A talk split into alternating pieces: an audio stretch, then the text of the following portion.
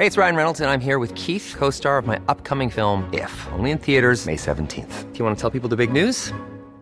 All right, I'll do. Sign up now and you'll get unlimited for $15 a month in six months of Paramount Plus Essential Plan on us. Mintmobile.com slash switch. Upfront payment of $45 equivalent to $15 per month. Unlimited over 40 gigabytes per month. Face lower speeds. Videos at 480p. Active Mint customers by 531.24 get six months of Paramount Plus Essential Plan. Auto renews after six months. Offer ends May 31st, 2024. Separate Paramount Plus registration required. Terms and conditions apply if rated PG.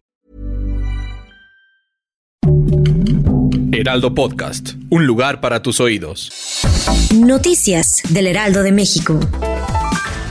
Este martes 6 de septiembre, la Fiscalía General de Justicia de la Ciudad de México ofreció una recompensa de un millón de pesos para quien dé información que ayude a localizar a Francisco Arturo Pérez Rodríguez, uno de los tres directores responsables de obra del Colegio Enrique Repsamen, donde murieron 19 niños y 7 adultos que intentaban evacuar el edificio durante el 19S.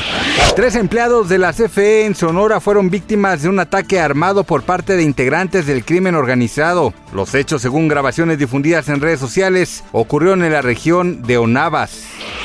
Este martes se reanudan clases en Uvalde, Texas, más de tres meses después del tiroteo en el que murieron 19 alumnos y dos maestras en la escuela primaria Rob. Frente a las críticas, las autoridades han trabajado para mejorar la seguridad de las escuelas, pero no todos los cambios han podido ser implementados a tiempo, lo que ha generado preocupación en la comunidad. La actriz Amber Heard sigue enfrentando problemas económicos para pagarle a Johnny Depp tras perder el juicio que el artista interpuso en su contra. Ahora estaría pidiendo dinero prestado a sus amigos para poder saldar la deuda. Sin embargo, muchos de ellos le dieron la espalda, reportan medios estadounidenses. Gracias por escucharnos, les informó José Alberto García. Noticias del Heraldo de México.